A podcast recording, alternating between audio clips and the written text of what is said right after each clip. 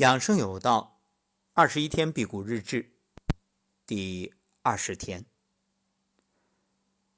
有人戏称，现在啊是黎明前的黑暗。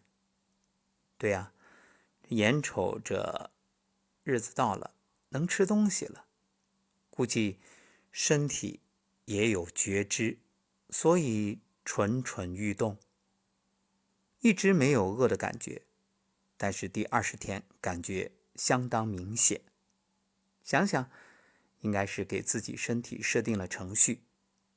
那各位，为什么我们说对不起，请原谅，谢谢你，我爱你，给细胞道歉，身体会有反应？实际上，你要知道，细胞都是有生命的，每一个细胞都是一个独立的个体，所以你的念就等于。给他一个信号，因此在辟谷的开始，包括准备阶段以及进行当中，还有就是接近尾声，包括结束之后的回谷，这个念是非常重要的。所以我的肠道已经有感觉了，这肠胃啊，咕噜噜咕噜噜，估计开始为吃东西做准备。这像什么呢？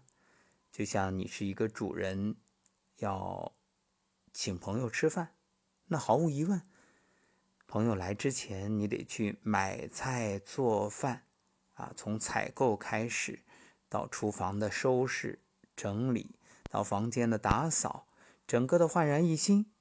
然后呢，这七大盘八大碗的美食上桌，这才是待客之道。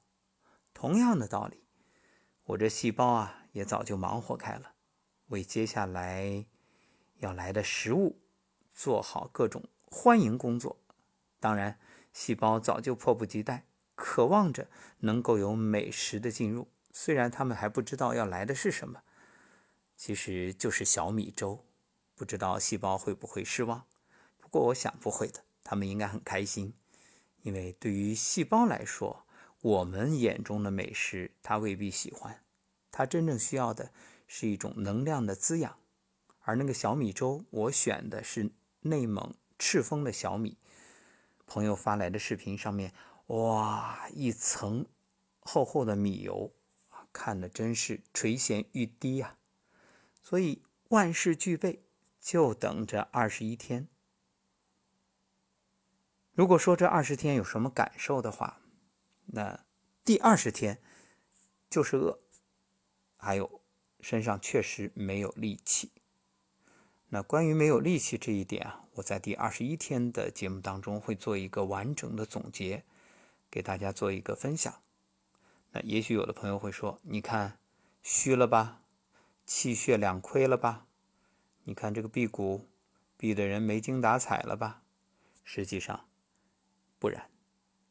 我有另一种理解，当然这个留到最后一档，啊，实际上也不是最后一档，因为后面还有回顾，还会继续的分享下去。那么我就留到辟谷的最后一档，第二十一天的日志当中与各位分享。好了，那关于身体的数据也会在第二十一天给大家做一个详细的解读。